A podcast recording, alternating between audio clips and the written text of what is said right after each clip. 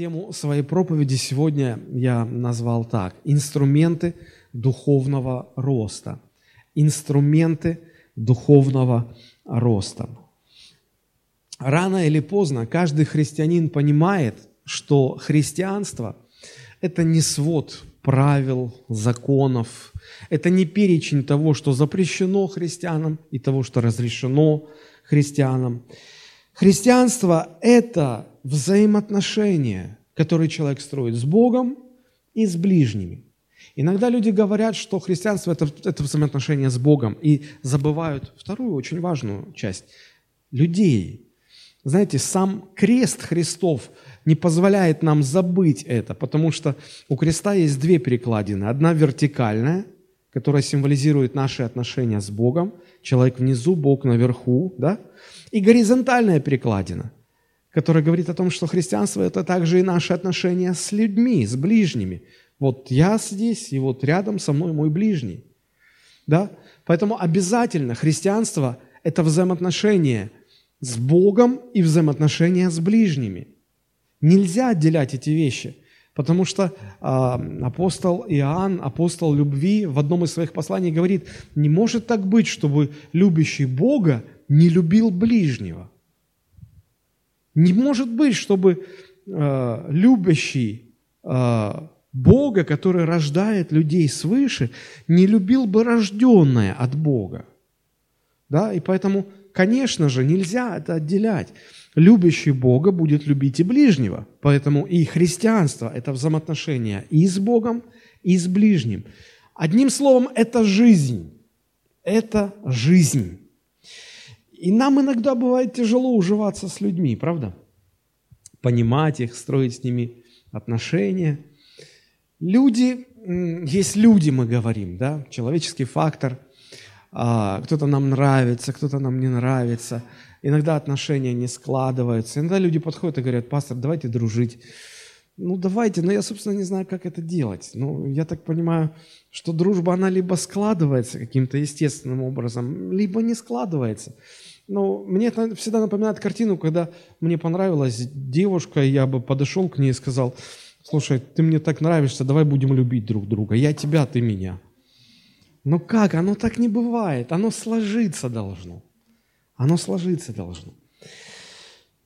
С людьми тяжело уживаться, а тут надо с Богом как-то ужиться.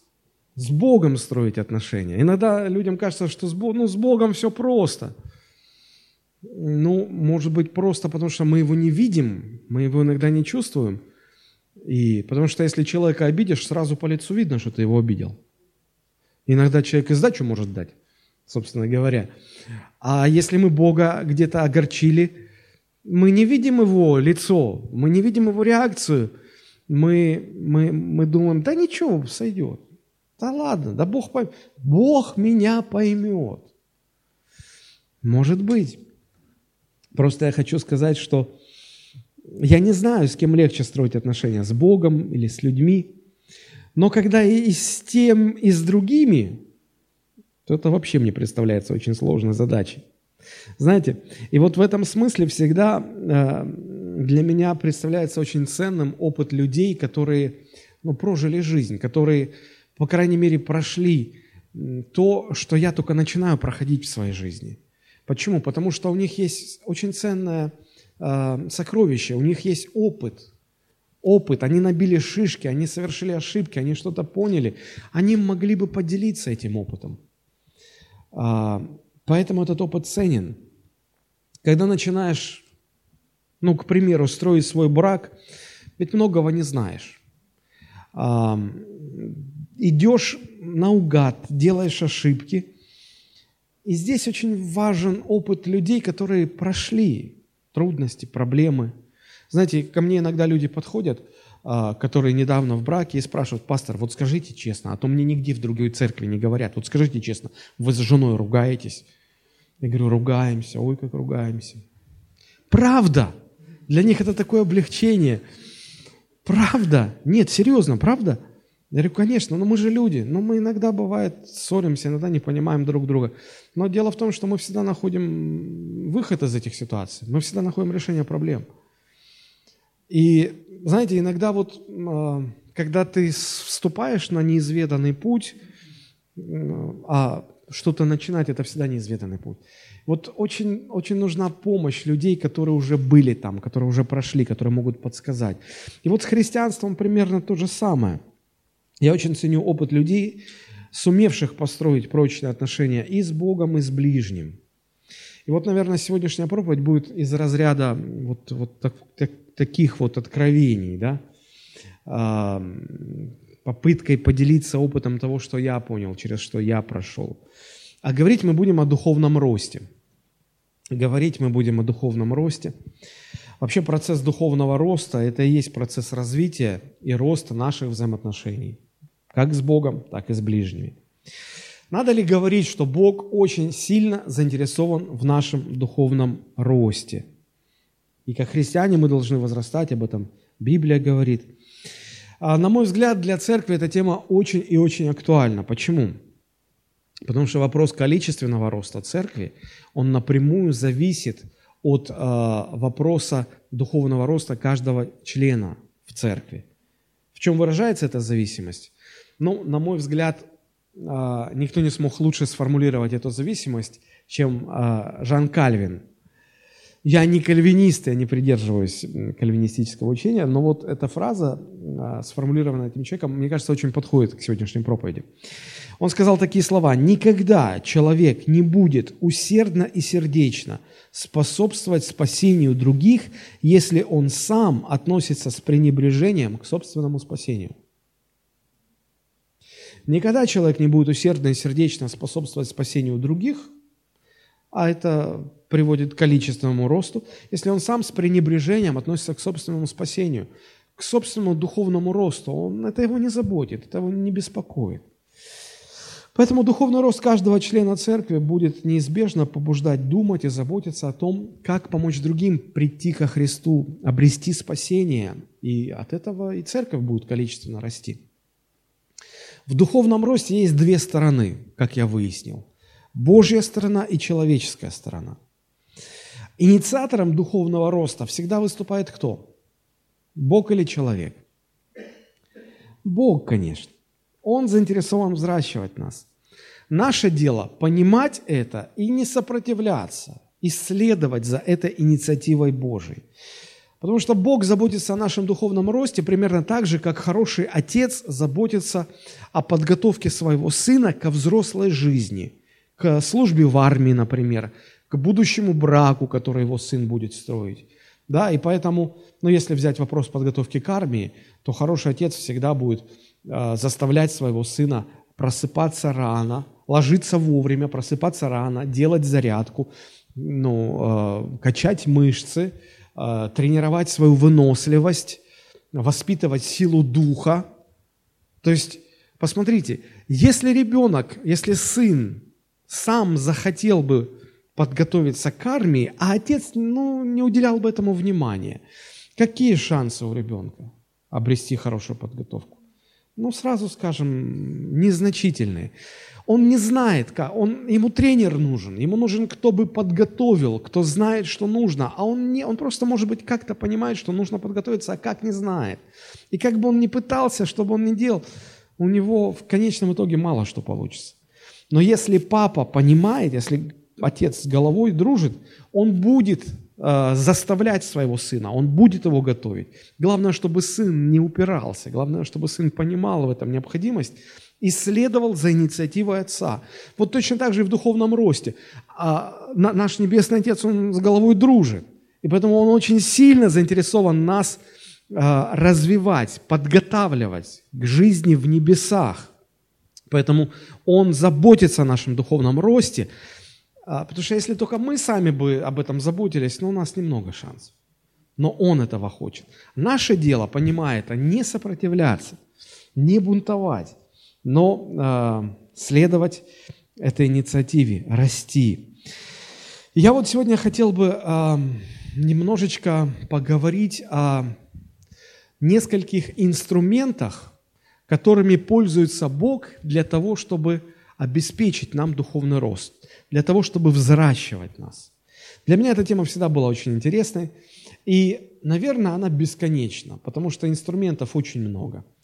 А, знаете, если вы попадаете к хорошему мастеру, неважно, это мастер, который занимается ремонтом машин, или это парикмахер, мастер, парикмахер, или это врач хороший, да, у хорошего мастера всегда много инструментов, правда? А, я не знаю, ну, это всегда так. И их сразу понять все, изучить очень сложно. Поэтому то, что я сегодня буду говорить, это будет моя, наверное, жалкая попытка, ну, хоть, хоть как-то приоткрыть, хоть как-то начать эту тему, способствовать тому, чтобы вы сами начали размышлять на, на эту тему. Вот, и я попытаюсь э, рассказать о пяти инструментах, которые использует Бог.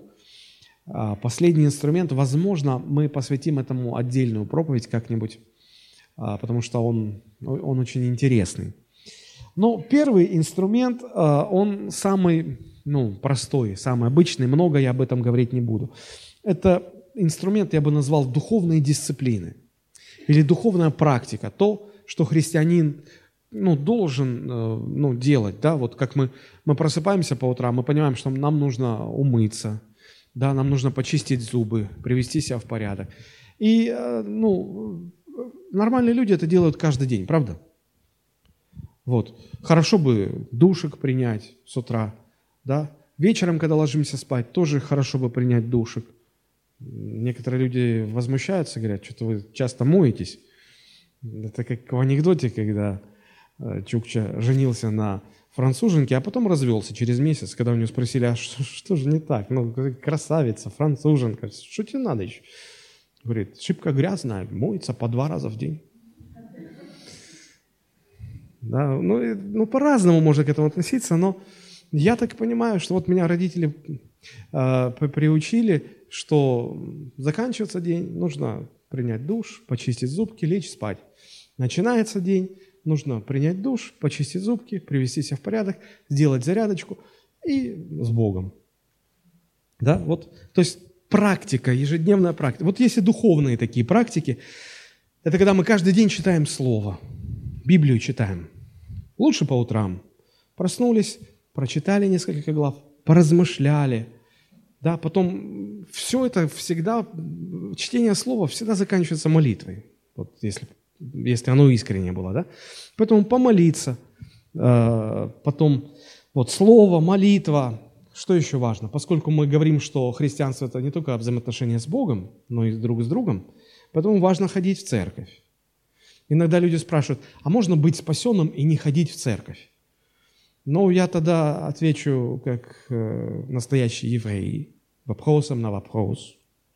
Скажите, можно э, жениться и при этом не иметь жены? Ну нет, конечно. Почему? Потому что если ты женился, это значит, что вы спите в одной постели, вы жизнь делите, вы вместе все время. И если ты спасенный человек, значит, ты в церкви. Ну, как минимум, ты по воскресеньям ходишь в церковь. Вот и все. Ответ очень простой.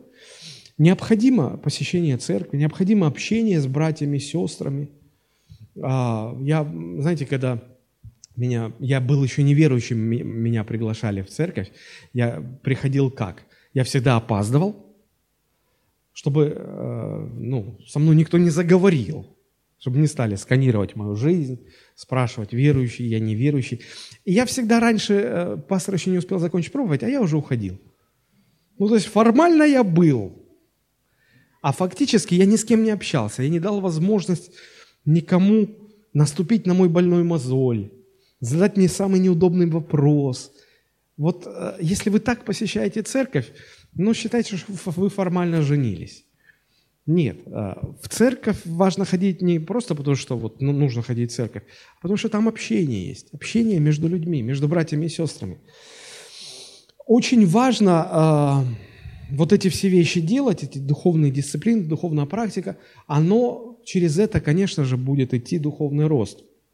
И э, очень важно еще принимать участие в служении церкви, нести какое-то служение в церкви. Потому что приходит такой момент в нашем духовном э, возрастании, когда ты упираешься в потолок, и дальше, чтобы расти, необходимо взять на себя ответственность служить другим. Если человек не берет эту ответственность, он так и остается младенцем духовным.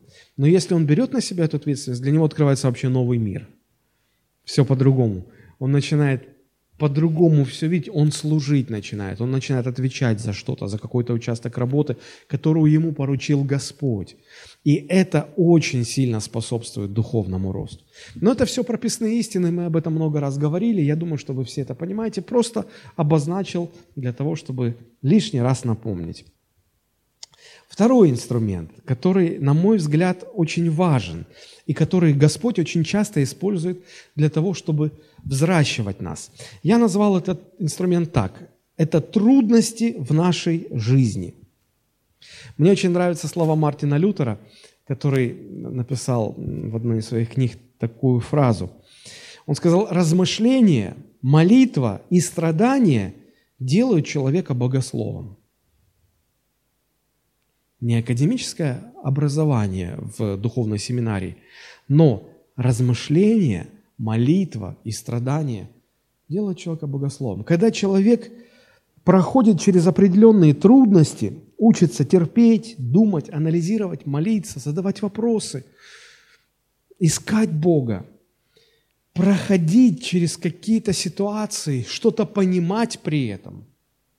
Вот так формируется его богословие. Не просто, когда он читает, утречком Библию, на ночь почитает. Это тоже важно. Это важно. Но есть истины, которые могут быть усвоены человеком, то есть только если он находится в определенном состоянии. С чем это можно сравнить? Ну, а, если вам когда-то прописывали витамины, вы должны, наверное, знать эту фишечку. А, я раньше не знал, но когда узнал, был очень удивлен. Оказывается, а, если вы хотите, если вам не хватает кальция в организме, то принимать кальций нужно только в сочетании с витамином D. Потому что э, без вот этого компонента, без витамина D кальций не усваивается. Вот сколько пришло, столько и ушло. Хоть мел грызите каждый день, вот сколько пришло, столько уйдет. Но если у вас э, в этот момент в организме будет присутствовать витамин D, кальций будет усваиваться. То есть для того, чтобы произошло усвоение чего-то, необходимо, чтобы организм был в определенном состоянии. А, еще похожий пример.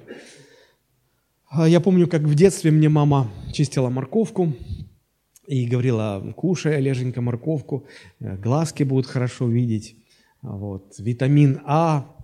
а когда Олеженька подрос, он понял, что сколько ты этой морковки не ешь, если при этом не будут присутствовать жиры, а, ни витамин А, ни бета-каротин усваиваться не будут. Поэтому, когда делают фреш из морковного сока, туда чуть-чуть добавляют оливкового масла. Те, кто понимает. Вот. Поэтому, почему? Потому что только в этом случае все полезные э, витамины усваиваются. Усваиваются. Да? То есть все эти примеры говорят о том, что для усвоения определенных веществ организм должен находиться в определенной кондиции. Если этого не будет, как пришло, так и ушло. Вот примерно то же самое происходит и в, духовном плане.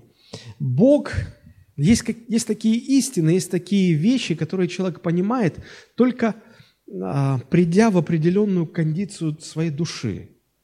А чтобы нас привести в эту кондицию, Бог использует трудности – Бог использует обстоятельства, через которые мы проходим, и Бог с помощью этих обстоятельств добивается внутри нас необходимого душевного баланса. И вот только в этом состоянии мы способны некоторые истины усвоить. Без этого состояния как вошло, так и уйдет. А, помните, что Христос говорил на последней вечере – если вы со мной откроете Евангелие от Иоанна, 16 глава, 12-13 стих, там есть такие интересные слова. Евангелие от Иоанна, 16 глава, стих 12-13. Смотрите, Иисус говорит, «Еще многое имею сказать вам, но не скажу». Не потому, что вот повредничать хочу. Много имею. У Бога всегда есть много чего нам сказать – но Он не всегда и не все это нам говорит. Почему? Потому что теперь вы не можете вместить. То есть оно не будет усвоено. Даже если Он скажет, мы не поймем, мы не вместим, это не будет усвоено. Когда же придет Он, Дух истины, то Он оставит вас на всякую истину. То есть, как для усвоения кальция необходимо наличие витамина D в организме, точно так же для некоторых истин необходимо, чтобы Дух Божий провел нас какими-то определенными тропами по жизни, и тогда Он нам напомнит, и тогда Бог нам откроет, и тогда мы поймем. Без этого мы не поймем. Очень интересное место.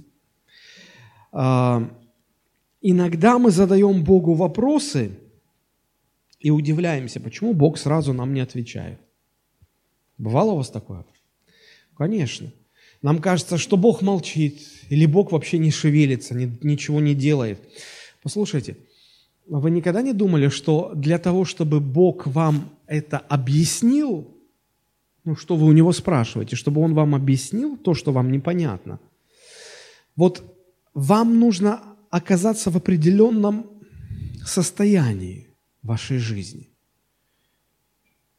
И если вы придете в это состояние, и Бог вам объяснит, вы тогда поймете.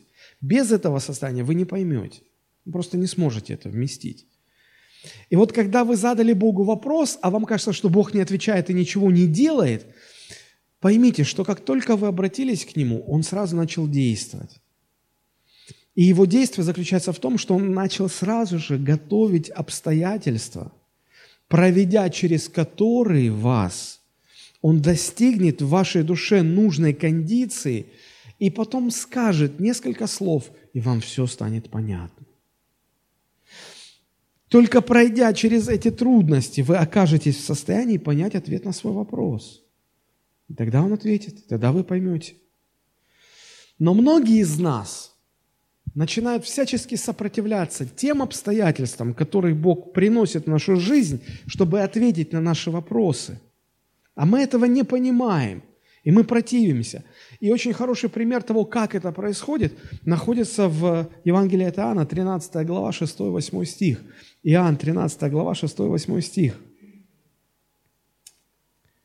Посмотрите, написано, что там. Это событие а, как раз-таки на последней вечере, о которой мы говорили сегодня уже, да, подходит а, Иисус к Симону Петру и говорит ему, «Господи, тебе ли умывать ноги мои?» Да, помните, они все вошли в эту горницу, где был приготовлен пасхальный ужин, и у всех ноги грязные, а рабов нету, чтобы мыть. И ученики посчитали, ну, как бы, ну, мы же апостолы, ну, ну как это я вот Андрею буду мыть ноги, да? Это он мне должен мыть. И каждый так думал, что это он мне должен, а не я. Иисус, видя это настроение, понимая, к чему все идет, он подумал, ну хорошо, пришло время объяснить вам одну очень важную истину. Он снял себе верхнюю одежду, засучил рукава, взял тазик, налил воды и стал подходить омывать ноги. И вот подходит к Петру, да, и Петр говорит, Господи, тебе ли умывать ноги мои? Умник. А раньше что думал? сейчас, то, конечно, не, не, не ему. Ну так, если бы ты сразу это понял, то уже бы что-то сделал. А так уже все.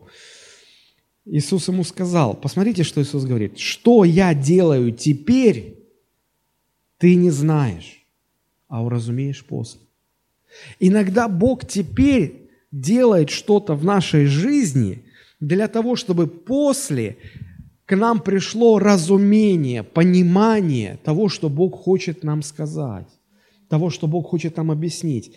А нам эти Божьи действия кажутся чрезвычайно странными. И мы начинаем сопротивляться. Господи, что ты делаешь?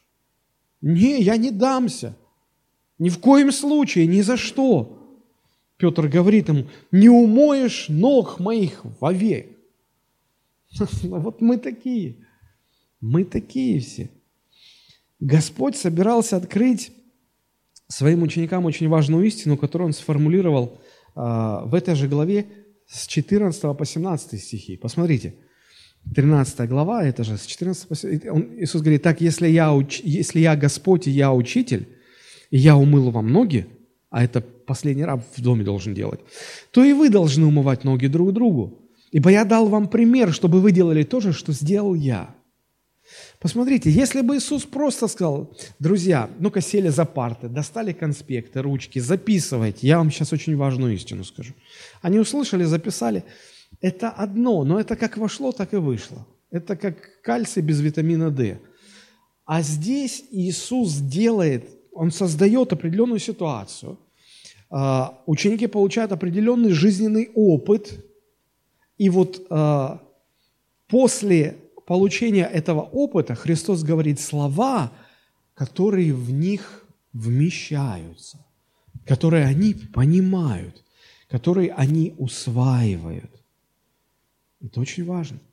Давайте вот научимся здесь тому, чтобы не сопротивляться, как Петр. Иногда Бог допускает в вашей жизни какие-то вещи, которые вам кажутся странными, и вы думаете, да ну, да, да почему так? Доверяйте Богу. Доверяйте Богу. Все, что происходит в вашей жизни, все контролируемо Богом. Аминь. Не переживайте. Поэтому доверьтесь Ему и не сопротивляйтесь. Римлянам 8.28 Апостол Павел напоминает нам эту истину, он говорит, «Притом знаем, что любящим Бога, призванным по Его изволению, что там? Все содействует ко благу». Вы любите Бога? Аминь. Вы призваны Богом? Конечно. Значит, все, что с вами происходит, все контролируется Богом, и в конечном итоге все будет содействовать ко благу. Просто нужно доверять этим вещам. Многие истины познаются только через определенные обстоятельства. Посмотрите, книга Иова. Помните, такой был товарищ? Вот, а, давайте мы откроем 42 главу и прочитаем первые шесть стихов. Здесь у вас будет синодальный перевод, а я вам современный прочитаю. Иов, 42 глава, с 1 по 6 стихи. «Так ответил Господу Иов, я знаю, все в твоей власти, нет для тебя невозможного, что бы ты ни замыслил. Кто я такой, чтобы порочить твой замысел, ничего не зная? Говорил я о том, чего не понимаю, о чудесах непостижимых для меня. Так выслушай, что я скажу. Я спрошу, а ты мне ответь. О тебе я прежде слышал лишь, а теперь своими глазами увидел – Потому я от всего сердца отрекаюсь, раскаиваюсь средь праха и пепла. Если вы знаете историю Иова, то вы помните, что а, Иов а, в начале книги представлен как человек богобоязненный, которым сам Господь Бог гордится. Скажите, у Иова в тот момент было какое-то богословие? Вот что такое богословие? Это наша система взглядов, пониманий Бога, как мы понимаем Бога. Да? Конечно, была определенная система, было определенное богословие. Откуда мы черпаем, как правило, э, познание о Боге? Ну, из проповеди, из Библии, да, вот просто слышим, слышим, слышим. Да? И посмотрите, здесь тоже э, Иов говорит, я слышал, вот пятый стих, да, я слышал о тебе слухом уха. Вот я слышал, и эти знания, которые я слышал, они формировали мое богословие. Но потом пришли такие трудности, такие испытания, что все мое богословие стало рушиться. И у него была встреча с Богом. И вот после этой встречи, пережив эти страдания, пережив этот опыт в своей жизни, он говорит, теперь же я не просто слышу о тебе, теперь же я вот воочию тебя вижу, я я прошел определенный опыт с тобой.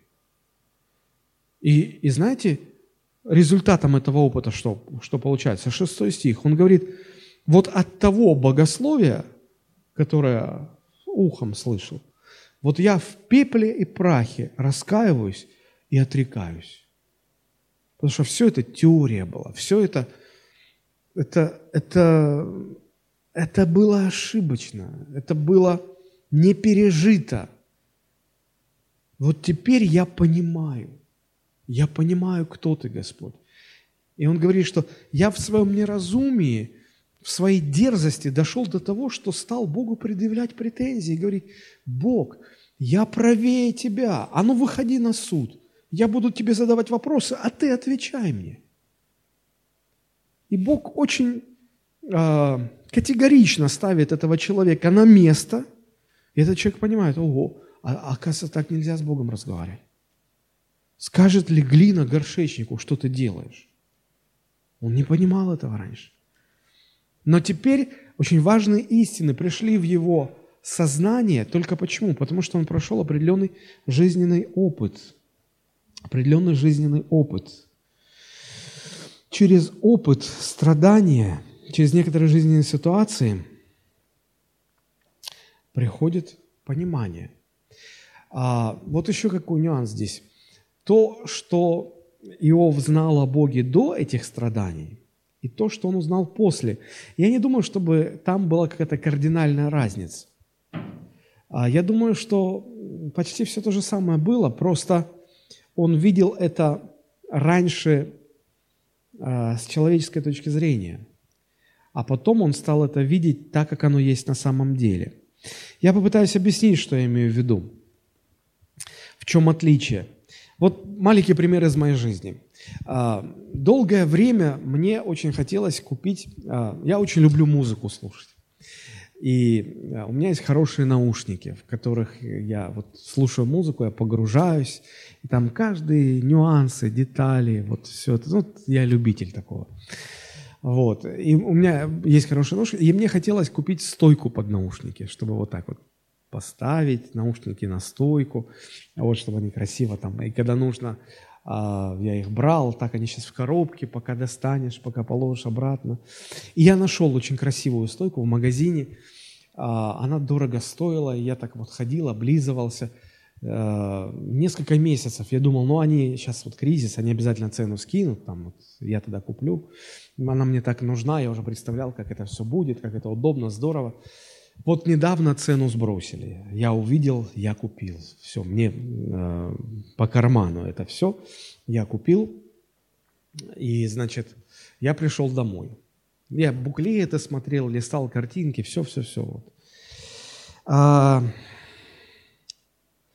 знаете, когда я пришел, распаковал их, собрал эту стойку, стал пользоваться, а, мое богословие немножко изменилось. Не то, что оно другое там было. Нет, то же самое, как на картинке. Просто одно дело, когда ты видишь на витрине, э, на прилавке, есть такая дьявольская наука – маркетинг. Вот э, в двух словах она заставляет тебя купить то, что тебе на самом деле не нужно. Но тебе, кажется, начинает казаться, что ты без этого прожить не можешь просто. Вот совершенно никак. Э, и, знаете, я когда стал пользоваться, когда опыт пришел, я подумала, оно не так уж и удобно. А по факту-то оно и не нужно. Вот, вот если честно, вот ну не нужно. И примерно так же у Иова было. Он Бога себе определенным образом представлял, пока это в теории было. А потом, когда он практику пережил, он увидел, что оно все то же самое, но ты смотрел на это под другим углом. Знаете, это как, когда покупаешь поляризационные очки. Да, вот проверить, что там стекла с этим поляри... поляризационным фильтром, там такая картинка, да, и вот ты, значит, э, э, смотришь без очков, одно видишь, смотришь в очках, другое видишь. Так, картинка это то же самое. Просто э, угол, взгляд, точка зрения меняется. Да? То же самое, но ты под другим углом видишь другое. Примерно и здесь то же самое. Да, знаете, это как, как истина и праведность. Знаете, в чем разница между истиной и праведностью? Что такое истина? Истина – это некоторые стандарты, которые Бог предъявляет. Вот должно быть так, так и так, да? А что такое праведность? Это когда человек соответствует этим стандартам, правда? Когда Бог говорил дьяволу, посмотри, какой праведный Иов. Он вот это, это, это. И перечисляются стандарты, и он всем соответствует. То есть праведность – это соответствие стандартам. Истина – это стандарт, праведность – соответствие этим стандартам. Так вот, только заняв положение, когда я соответствую этим стандартам, только заняв это положение, я признаюсь праведным. То есть что такое праведность? Праведность, мы говорим, это правильное положение человека перед Богом. Совершенно верно, да. Но праведность – это также и примененная на практике истина. Праведность – это примененная на практике истина. И мы знаем, что праведность в Ветхом Завете заключалась в одном, в Новом Завете в другом. А, мы знаем, что своей праведностью человек не может оказаться в правильном положении перед Богом. Поэтому нам дана праведность Христова. Он прожил жизнь, которая полностью соответствовала всем стандартам истины. Да? И он сказал, эту праведность я даю вам. И вот если я принимаю по вере эту праведность, тогда я становлюсь праведным перед Богом. Мои дела могут быть несовершенны. Я могу где-то согрешить, но я праведен перед Богом, потому что я во Христе Иисусе. Это совершенно не дает мне права теперь жить и грешить, как я хочу. Потому что таким образом я получаю праведность по благодати, незаслуженно. И апостол Павел в послании к Титу говорит, вот явилась благодать Божия, научающая нас. Чему же научающая? Чтобы мы чисто и непорочно, отвергнув постыдные дела, свято жили перед Богом. Но это уже вопрос праведности. Хорошо. Итак, жизненный опыт, пройденные страдания иногда являются необходимым условием для понимания некоторых истин, соответственно, нашего духовного роста. Вот почему трудности являются одним из инструментов, которыми пользуется наш Небесный Отец, чтобы обеспечивать нам духовный рост.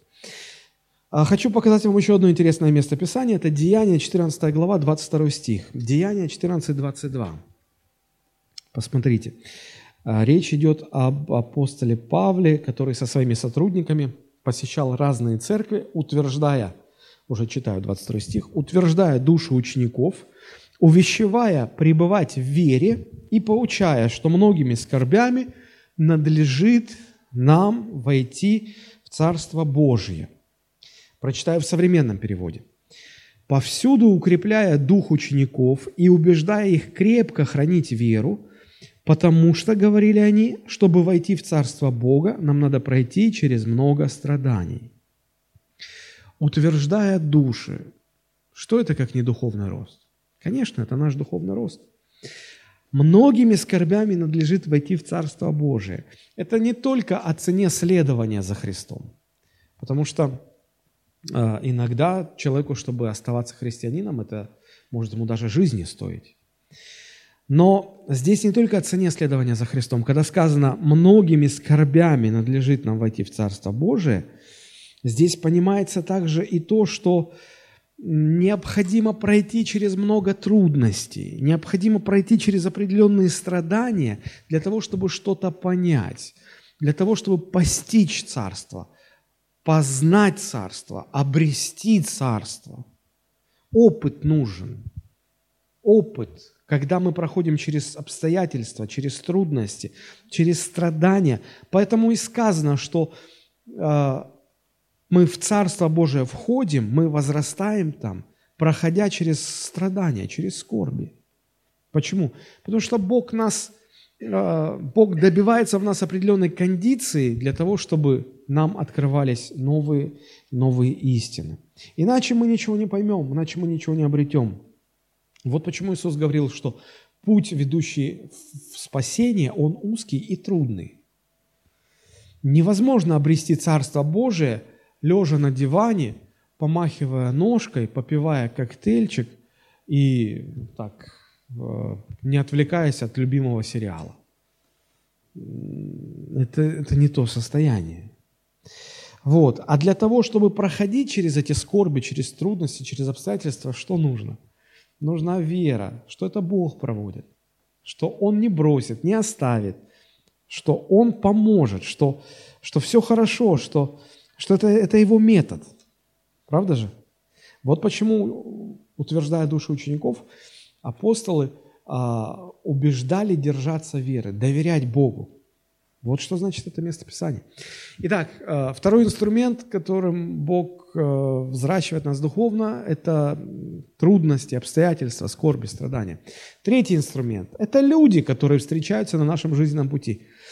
Инструмент – это люди, начиная прямо с вашего окружения. Всех людей, которые встречаются вам на вашем жизненном пути, Бог использует для работы над вами – причем, чем ближе к вам люди, тем больше Бог их использует. Например, ваши дети. У некоторых непослушные дети. Иногда родители думают, боже мой, ну в кого они такие? Ну в кого? Папа на маму смотрит и говорит, ну я же не был таким. Мама говорит, и я не была такой. Ну в... откуда? Почему так? Мы не находим ответа. Знаете, для меня всегда была загадка, когда читаешь Ветхий Завет, особенно книги царств, э, диву даешься, как у благочестивого царя рождается сын, который потом становится просто отъявленным грешником. Как? Вроде бы от святого рождается святое. Правда же? А потом смотришь, э, царская семья настолько погрязла в грехах, столько там разврата, неустройства, бунта против Бога. Казалось бы, что хорошего там может родиться. Она тебе, у него рождается сын, который становится самым благочестивым правителем в Израиле. Вот как такие вещи получаются? Я долго думал, ломал голову, не мог понять, где логика. Знаете, что я понял? В этом мире не все линейно. Вот, вот к сожалению или к счастью, не знаю. Не всегда дело в генетике, даже не всегда дело в духовной генетике. Бог иногда допускает непонятные для нас ситуации, чтобы над нами работать. Мы не должны отчаиваться, мы должны продолжать доверять Богу. И вот когда у вас, таких хороших, благочестивых родителей, появляются почему-то вдруг такие страшно непослушные дети, то, наверное, потому что Бог через них хочет работать над вами, родители. И все дети сказали «Аминь». Ой. Я тоже сам могу про детей сказать. Дети.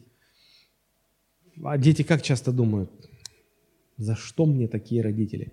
Вот почему у меня такая мама? Вот она, она меня оскорбляет, она меня не уважает, она меня дрессирует. Я что, собака какая-то, чтобы меня дрессировать? Боже мой, ну за что? Почему они такие? Почему? То ли дело вот у моей подружки в школе – ой, какая мама хорошая, а вот а там такой папа хороший, ой, вот мне бы таких родителей. Мы все так устроены. Иногда мужчины думают, боже мой, зачем ты мне такую жену дал? Куда мои глаза смотрели? Типа, как, как, я, как я мог в тебя влюбиться? Слушай, ты мне всю жизнь испортила. Или, или, му, или, или жена так думает, Господи, я же, я же за принца замуж выходила. Где этот принц? Где этот, этот Шрек? Это, это, это не сказка детская, это, это про семейную жизнь. Ты, ты женишься, она вот Фиона, ты вы прожили 10 лет, а вот она Шречка стала. И наоборот. Что творится, Господи? Как быть? Или вы недовольны вашим неверующим мужем, думаете, ну я вот вроде ж ну, не семь пядей во лбу, уже все равно же верующий, а, а он что, Господи, ну что же вот он никак? Мы очень часто недовольны людьми. Вот согласитесь. Поймите, что Бог вот такие вещи устраивает для того, чтобы над нами работать. Мы иногда думаем, ну почему мне попадаются все время такие дебильные клиенты? Господи, неужели нормальных нет, а? Не, они есть, просто вам сейчас такие нужны чтобы а, напильничком так по, по некоторым частям, по некоторым граням вашего сердца пройтись, нужна шкурка такого размера, такой породы. Поэтому вот, а мы же вырываемся, мы упираемся, Господи, нет, уйди, убери этот напильник, нам, пожалуйста, вот этой тряпочкой мягкой, с меховой, вот нас этим гладить надо. А Бог берет напильник и, и начинает, искры летят аж из глаз. И мы ругаемся на нашего враждебного настроенного родственника, думаем, Вот правда сбываются слова, написано, что бывает, бывает друг более привязан, нежели брат. Вот дал же браться мне Господь. Или сестру. Что же она такая? И мы, мы вот расстраиваемся, мы, мы злимся, мы злимся, думаем, Боже, почему пастор такой упрямый-то у нас в церкви? А? Я ему говорю, я люблю этого мальчика. Ну что ж он не верующий? Я же его люблю. Кто не любит, тот не познал Господа, а кто любит, в том истинно любовь Божья пребывает. Это же слово говорит. А я же люблю, значит, Бог с нами. Вот у молодых такая избирательность на места в Писании интересная. А этот упрямец все время говорит, нет и нет, нет и нет, не благословлю. Господи, что такой упрямый пастор? Мне надо в другую церковь, наверное, идти. Или, или друг какой-то невнимательный, или вы думаете, что у вас в команде помощники такие, все никакие. А знаете, почему все так происходит? Потому что Бог через этих людей хочет работать в вашей жизни. А мы этого часто не понимаем. Мы сетуем на этих людей, мы на них раздражаемся, мы в депрессию впадаем, мы отчаиваемся, мы мечтаем о другой жене, мы мечтаем о другом муже, мы хотим других детей, других друзей, других пасторов, других сотрудников, других клиентов. А Бог говорит, нет, я не ошибся. Все правильно. Вот должно быть так. Мы же помним, что любящим Бога, призванным по Его позволению, все содействует. И этот вот, да, ну, формат проповеди не позволяет произнести, как вы его называете, тоже э, Божий напильничек. А, знаете, иногда Бог очень деликатно говорит нам о наших грехах через других людей. О наших грехах говорит через других людей. А, небольшой пример из своей жизни. Однажды я заметил, что в моей вот пасторской команде – один человек делает некоторые вещи, которые меня так жутко возмутили, я подумал, ну так же нельзя. И вот я сижу, размышляю, как я буду корректировать этого человека. И вот пока я так думал, я поймал себя на мысли, что я сам делаю точно так же. Просто стараюсь этого не замечать в себе. И раз я так осекся, я уже думаю не о том, как его корректировать, я уже думаю о том, как себя корректировать. Мне сразу вспомнилась история с царем Давидом, когда к нему пришел пророк Нафан. Давид согрешил тогда с Версавией, замял это все, не хотел признаваться, думал, все как-то само рассосется. Не рассосалось. Бог направляет к Давиду пророка. Э, и Нафан, приходя, не говорит в лоб, Давид, ай-яй-яй, как же так, ах ты ж грешник поганый, ну вот еще и прячешься, согрешил, да, сейчас давай вот на братский совет будем тебя чистить тебе жабры, промывать. А, нет, Нафан так не сделал. Нафан приходит и начинает рассказывать историю. Говорит, Давид, вот хочу тебе рассказать о человеке. Э, и он там рассказывает про историю про козленка, помните? Да, и, и Давида так раздражает это. То есть в этой истории Давид встречается с вымышленным человеком. Бог вот дает встречу с этим придуманным человеком, который фактически совершил тот же самый грех, что и сам царь Давид. А Давид этого пока не замечает, и он начинает судить этого человека. Этот человек раздражать его начинает. Не нравится, раздражать. И Давид не скупится на приговор. Он говорит, смерти достоин такой человек. И Нафан смотрит ему в глаза так и говорит, ты этот человек. Бог нас приводит в определенную кондицию, и потом одна фраза или два слова каких-то. Ты этот человек. И ты уже не сопротивляешься. Не будь ты в этой кондиции, ты бы... Я? Да никогда в жизни. Я? Да, а вы докажите еще. А тут все. Определенные обстоятельства. И Давид понимает, а правда же. А ведь правда – я даже хуже еще, чем этот человек. Бог иногда будет направлять к вам людей, чей грех для вас станет очевидным, разозлит вас. Вы начнете громы молнии метать. Вы будете очень щедрыми на на наказание, на приговор. Уже сами возьмете камни в руки, чтобы привести приговор, приговор в исполнение. И вот очень скоро вы поймете, что Бог таким образом указывает вам на ваш собственный грех. Почему Бог так делает? Наверное, для того, чтобы сделать нас более терпимыми к грехам других людей. Скажи Бог прямо, мы бы, наверное, не послушали. Не стали слушать. И уж точно не стали бы терпимее к другим, утверждаясь в собственной святости и непорочности. Бог использует людей, чтобы работать над нами.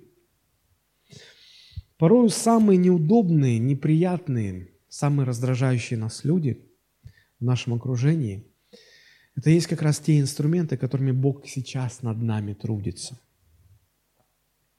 с помощью которых вот прямо сейчас совершается его работа. Когда Иосиф понял это, ему стало нетрудно простить своих братьев. Помните бытие? Иосиф и его братья. Я напомню вам, Бытие, 50 глава, с 15 стиха.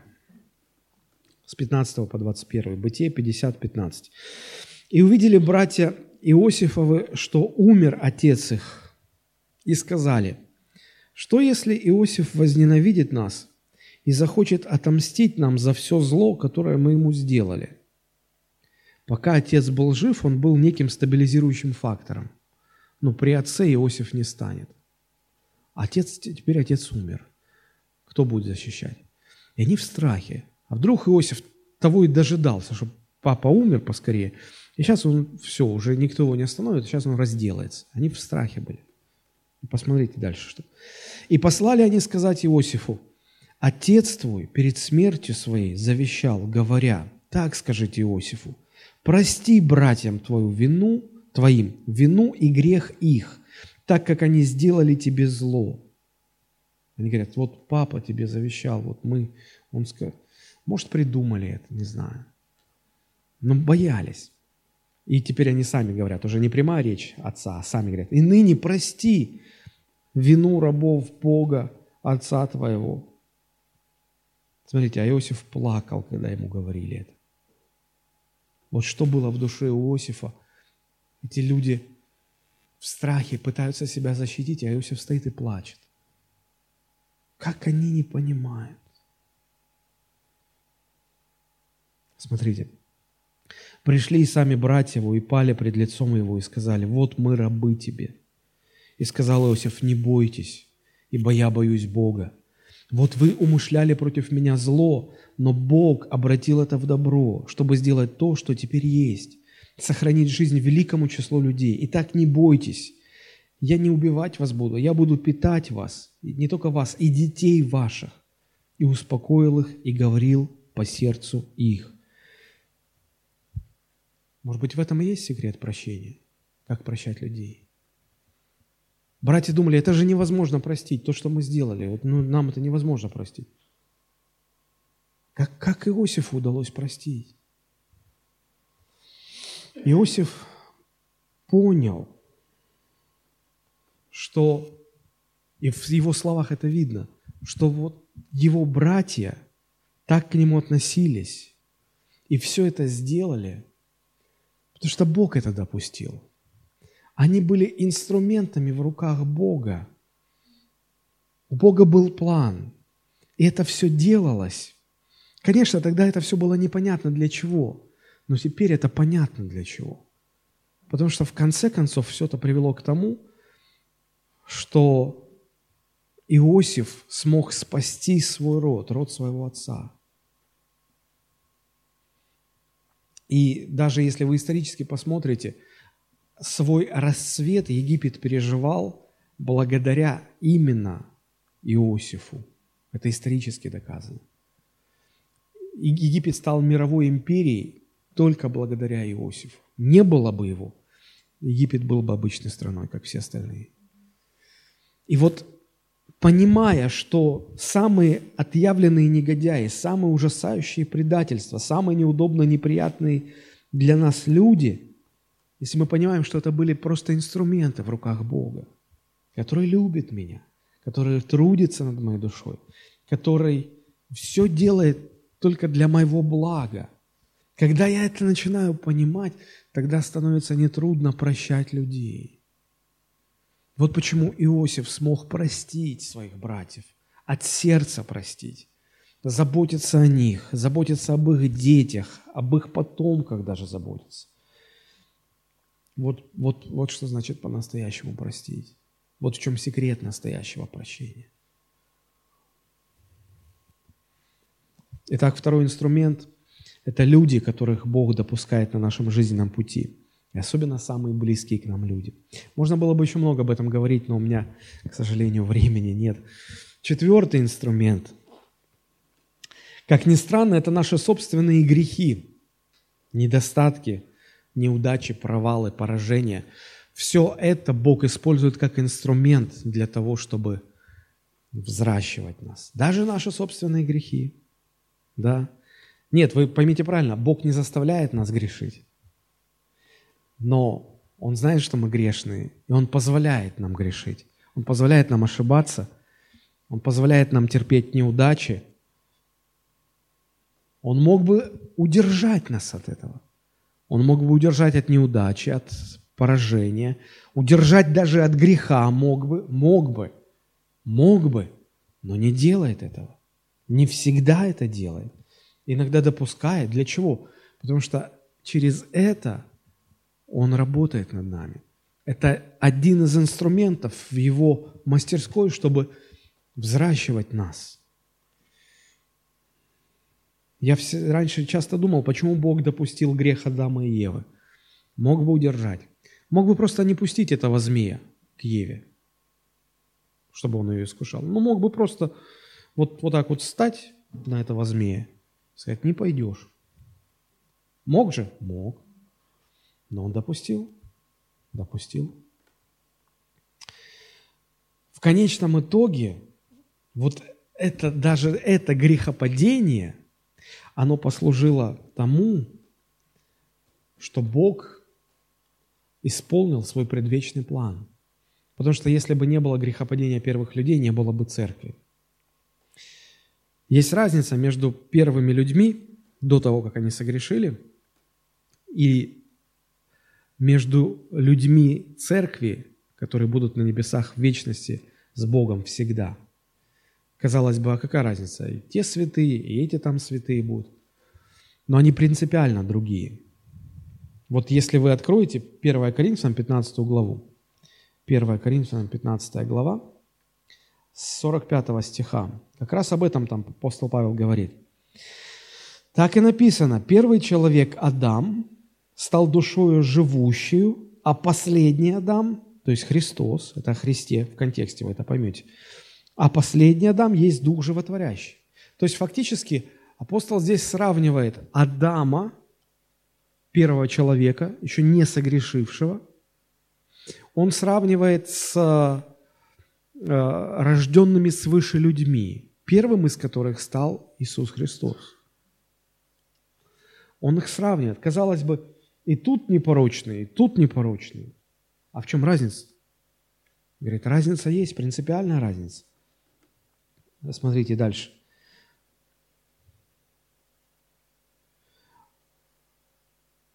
С 45 стиха, да, мы читаем. А, не духовное, прежде душевное, потом духовное. 47 стих. Первый человек из земли перстный, второй человек – Господь с неба. Каков перстный, таковы и перстные каков небесный, таковы и небесные. И как мы носили образ перстного, будем носить и образ небесного. То есть, смотрите, если бы, вот представьте, если бы Бог взял Адама и Еву, не согрешивших, удерживал бы их от греха, вот взял бы их на небеса, чтобы с ними в вечность жить. Они могли бы согрешить? Конечно. Они это доказали. Они в идеальных условиях в идеальном мире, чистые, непорочные люди, они взбунтовались против Бога. Да что там люди? Даже ангелы взбунтовались. И Бог понимал, что вот кого не сотвори, вот кого не сотвори, все равно существует вероятность бунта. А он хотел себе иметь детей, с которыми можно было бы жить в вечности, которые никогда бы не бунтовали. И Он допускает, чтобы люди согрешили, и люди становятся грешными, и потом Бог посылает своего Сына, Иисуса Христа. Христос совершает искупление. В результате грешные люди получают рождение свыше, новое рождение, и в них новая природа появляется. И вот э, люди с этой природой попадают на небеса. Люди с этой природой образуют церковь. И разница между Адамом и человеком церкви, который будет в небесах, заключается в том, что Адам, будучи чистым и непорочным, мог, потенциально мог э, бунтовать против Бога. Эти тоже чистые, непорочные, очищенные кровью Христа, но они уже никогда не будут бунтовать. Это сложный богословский вопрос, у меня нет времени его полностью раскрывать. Но я пытаюсь показать, что даже вот эта великая, великую эту трагедию грехопадения Бог использовал как инструмент для осуществления своего плана. Удивительно. Более простые сейчас вещи попытаюсь привести в пример. Есть э, в 45-м псалме второй стих. Посмотрите, второй стих, 45-й псалом. «Бог нам прибежище и сила, скорый помощник в бедах». Я раньше все время раздражался на этот второй стих, мне хотелось его переписать. Я бы его написал так. «Бог нам прибежище и сила, который хранит нас от бед всяческих наших». Правда так лучше? Но написано по-другому. Написано, что Он нам прибежище и сила, и написано, что Он скорый помощник в бедах. Что это значит? Ого, это значит, что Он не убережет нас от бед. Он не удержит нас от бед. Он позволит нам втюхаться по самое не хочу. Он позволит нам оказаться в беде. Но когда мы там окажемся, Он будет очень скорым помощником, когда мы в этой луже окажемся. А зачем? Где логика? Сначала допустить, а потом помогать.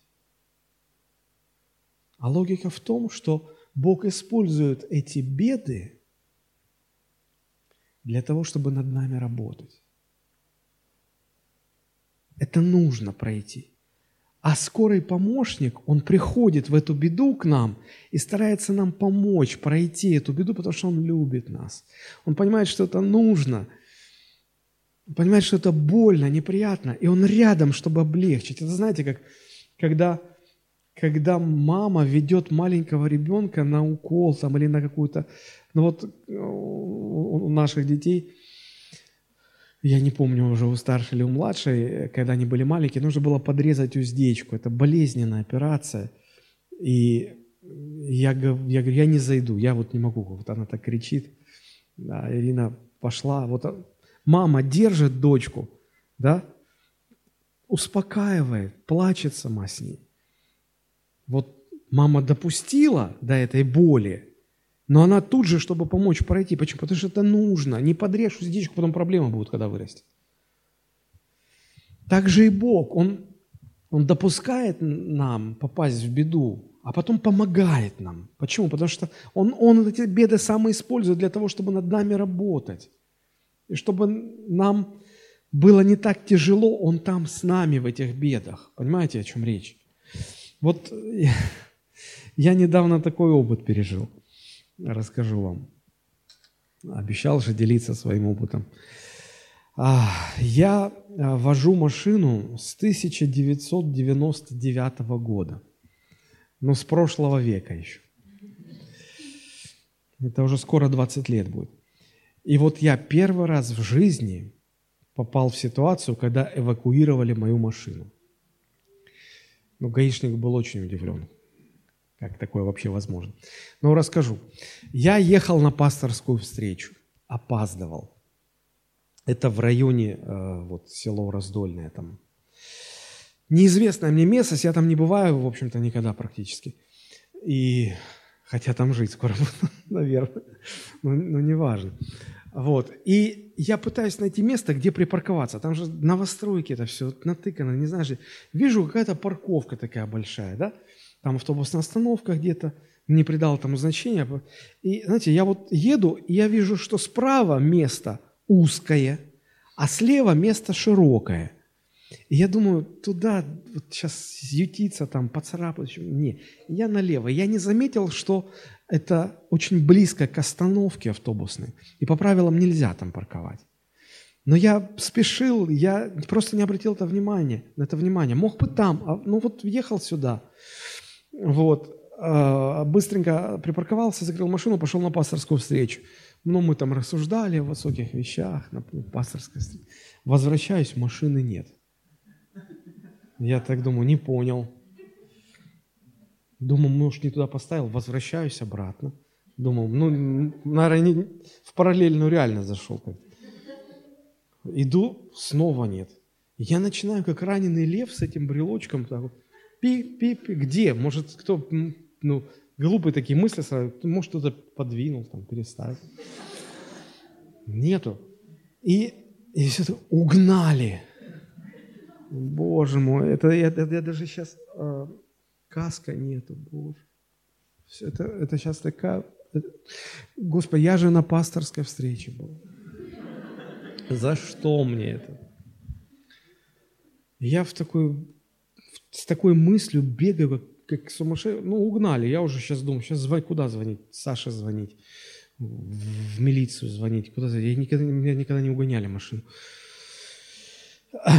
И Божья забота в чем проявляется? Тут вот стоит девушка и, и смеется. Она говорит, вы, наверное, думаете, что вас машину угнали? Я говорю, да. Говорит, не бойтесь, но тут не угоняют, тут эвакуаторы забирают. Но мне сразу отлегло, я думаю, ну лучше так.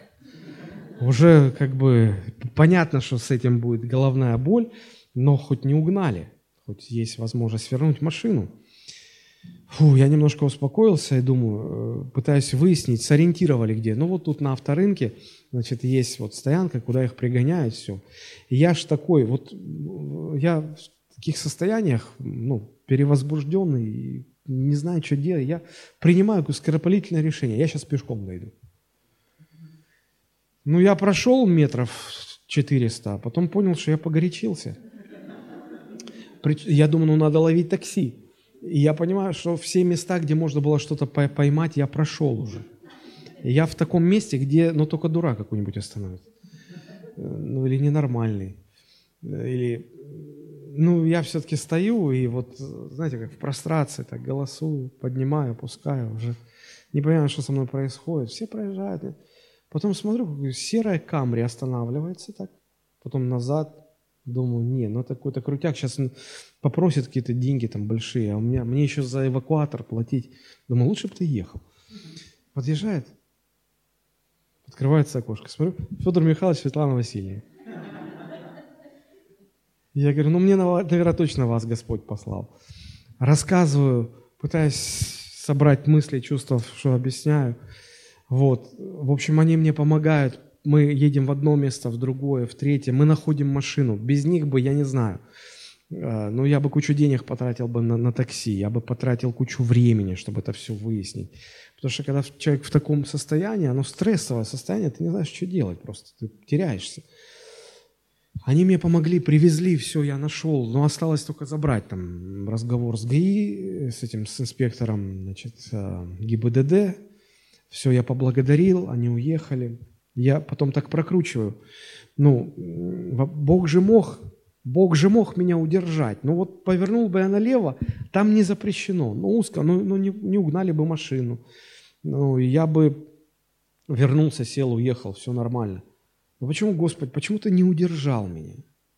Вот он не удержал. И в то же время я смотрю, он тут же посылает девушку, которая мне объясняет, что произошло.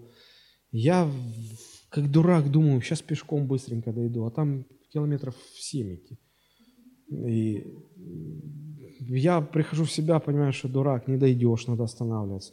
Ловить надо, что ловить? Он тут же посылает, Федор Михайлович, в комфортной машине меня возят туда-сюда, обратно. Знакомые мне люди. Думаю, как, вот действительно, скорый помощник в бедах. Очень быстро пришел на помощь, очень быстро помогает а, пришел, значит, э, сел возле... А не пускают же на территорию, это как в концлагере, там собаки, какие-то странные люди в форме. И еще там со мной коллеги потерпевшие, две девушки матом ругаются, машину не отдает, там все, какой-то дебильный инспектор, взятки не берет, все. Дай Бог, чтобы завтра машину забрать. Я уже сижу так думаю, Господи, мне уже вот все равно. Даже если бы ее уже угнали, мне как-то уже все равно. Я вот тебе доверяю. Мне сказали, сиди и жди. Как будто я вот все, я, я виноват во всех проблемах мира. Ну, сижу, жду. Подождал 15 минут, запускают меня. Значит, разговор с инспектором, смотрит мои права, там, спрашивают, понимаете, почему а, эвакуировали? Я говорю, ну, наверное, стал в неположенном месте. Правильно понимаете. А, дальше пишешь что-то, знаете процедуру? Я говорю, не, первый раз. Он так смотрит на права. Как первый раз? Говорю, ну вот штраф есть? Говорю, нет штрафа. Пробили, посмотрели, нет штрафов. Говорит, как такое было? Говорит, а где вы работаете? Я говорю, я пастор церкви. Пишет, пишет, пишет. Ну вот вам нужно, значит, поехать. Ну у нас же, как всегда, наша система, да? Нужно поехать в другой конец города, там поставить печать, с этой печатью вернуться – оплатить в сберкассе штраф, вернуться сюда, здесь отдать 3200 за эваку... услуги эвакуатора, и потом только ты забираешь машину. Вот он мне все это объясняет, я так уточняю, на пластунской это вот в другом конце говорит, да. Я так пар себе спускаю, спокойно, спокойно, не возмущаюсь. А внутри же уже закипаешь от всего этого идиотизма настоящего. Казалось бы, ну уже все, ты попал, да, ну вот в одно, в одно окошко сдай все, что тебе полагается. Печать тут пусть тебе поставят, все, забери машину сразу. Нет, надо по любимому городу, чтобы ты походил. Причем же ты ж без машины. Все это оплачивать, печати ставить. Я не возмущаюсь. Ну, ну ладно. Он опять, кем, говорите, работать? Пастор церкви. Штрафов нет. Первый раз. Говорит, ладно, не надо никуда ехать. Вот зайдете в бухгалтерию, 3200 оплатите и все. А потом я читаю протокол, он пишет, ввиду а, обстоятельств места работы, что-то там такое. Ну, в общем, примерно через час после того, как я перестал думать, что машину угнали, я уже был на своей машине тоже как-то все так складывается. Действительно, Бог скорый помощник в бедах. Потом у меня еще была такая фобия, я боялся, ну, как эвакуаторы эвакуируют, поцарапают, что-нибудь. Под... Я так боялся, уехал там, стал на, на парковке, осматриваю пациента со всех сторон, все нормально, нигде ни царапинки, ни зазубрин, ничего, все в порядке. Думаю, ну, слава Богу, Господи, что же ты хотел мне сказать? Думаю, думаю, ну не понимаю, но, но потом просто подумал, понял, что вот так живешь, живешь, живешь пасторской жизнью и перестаешь чувствовать на себе Божью заботу. А тут ты ее прочувствовал везде.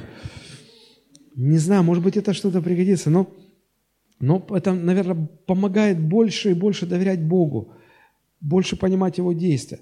Почему Он так делает? Бог, мне кажется, так поступает, не удерживает нас от греха, не удерживает от наших неудач. Потому что, наверное, есть вещи, которые мы никогда не поймем, если сами не переживем. Почему Христос позволил Петру пройти через предательство? Мог бы удержать? Мог бы, но не удержал. Почему? А вот посмотрите как. Евангелие от Луки, 22 глава, с 31 по 34 стихи. Лука, 22 глава, с 31 стиха. Я прочитаю в современном переводе, у вас тут синодальный. Иисус говорит, «Симон, Симон, берегись, сатане позволено испытать вас и отделить пшеницу от мекины. Но я молился о тебе, чтобы ты не лишился веры, а потом, когда вернешься ко мне, укрепляй своих братьев».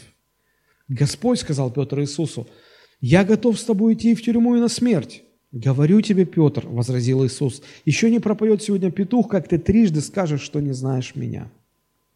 Смотрите, Христос знал, что ученики будут испытаны дьяволом. Он не удерживал дьявола от этого. Он также знал, что Петр три раза отречется. Знал. Мог бы не допустить? Конечно, мог бы. Но допустил.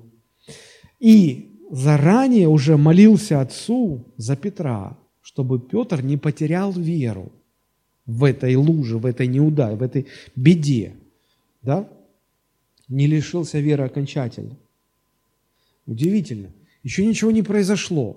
Христос уже все знает и заранее нам соломку подстилает. Заранее молится о нас. Для чего все это нужно? Почему бы просто элементарно взять и удержать от этих всех бед? Он допускает, потому что нам нужно через них пройти. Пройдя через них, мы в нас что-то изменится, мы другими станем. И, и Богу это нужно, вот это, чтобы мы такими другими стали. Почему?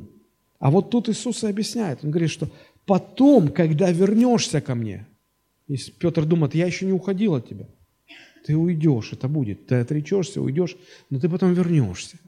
Потому что веру, вот я удержу тебя от того, чтобы ты совсем не потерял веру. Вот от этого я удержу. У тебя останется вера. Ты вернешься ко мне. И знаешь, для чего все это нужно? Чтобы ты потом укреплял своих братьев. Как это реализовалось? По историческим данным мы знаем, что во времена Петра были жесточайшие гонения на церковь. За веру во Христа предавали ужасной смерти. Отрекаешься, тебе сохраняют жизнь. Не отрекаешься от Христа, тебя бросают на растязание львам, тебя окунают в кипящее масло, тебя заживо сжигают на кресте. И знаете, всегда были малодушные, которые из-за страха отрекались от Христа. Ну, просто не могли выдержать это давление. А потом не находили себе места. Их отпускали, им сохраняли жизнь. Но их предателями считали язычники. Их предателями считали свои. Их потом обратно в церковь не пускали. Некоторые кончали жизнь самоубийством, потому что они понимали, что они не там, не там уже, они все, зависли где-то. Их презирали все, и люди чувствовали эту безысходность, они не знали, как быть, как дальше так жить. И вот по многочисленным историческим данным, многих таких людей, отрекшихся от Христа, как раз и спасал Петр, помогая им восстановиться после предательства, укрепиться в вере и вернуться в церковь. Он брал таких людей, возвращал в церковь.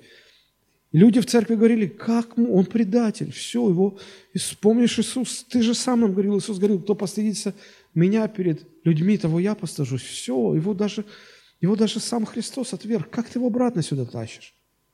Петр говорит, а разве ты не знаешь? Я сам когда-то от него отрекся. Он пришел ко мне – он посмотрел мне в глаза, и Он меня простил. Ты что, больше Иисуса? Если Он простил, почему ты не прощаешь? Возьмите его в церковь, простите его.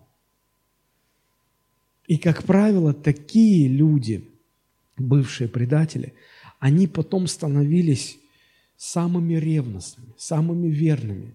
Они почитали за великую честь – пойти на мученическую смерть. Они с радостью ее принимали. Они были самыми бесстрашными воинами Христовыми. Да и смерть самого Петра этому доказательство, потому что когда его э, приговорили к казни, Петр попросил, чтобы его э, казнили через распятие, но, но вниз головой. Он говорит, я, я не достоин умереть, как, как мой Господь умирал. Почему? Почему? Ни, ни один другой из двенадцати такого не, не было. Только с тем, кто предал Христа. Вот кто прошел через предательство, кому Бог позволил пройти через предательство, и человек потом пережил восстановление, он становится бесстрашным Христа ради. Бог использует даже наши собственные грехи. Бог работает над нами. Бог работает над нами. Бог даже дьявола использует, чтобы нас взращивать. Смотрите, сколько зла сегодня дьявол делает в этом мире. Почему Бог его не остановит? Не может? Может. Может, но почему не делает? Даже это он использует для своих целей. Это удивительно. Это удивительно просто. К сожалению, у меня не осталось времени, но есть пятый, пятый еще инструмент. Наверное, мы в следующий раз о нем поговорим. Но мне кажется, вот эти вот четыре, особенно три последних инструмента, мне кажется, это вот есть, есть о чем подумать, правда? Я бы хотел одну цитату вам привести. Тим Миллер в своей книге «Жизнь в молитве» написал следующее.